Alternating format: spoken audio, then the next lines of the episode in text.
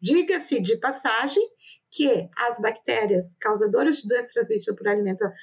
como salmonela, além de não causarem nem sintomas no animal portador, nem lesões que são perceptíveis ao abate, elas não causam deterioração do alimento, ou seja, não causam sabor desagradável, uh, mau cheiro, aparência ruim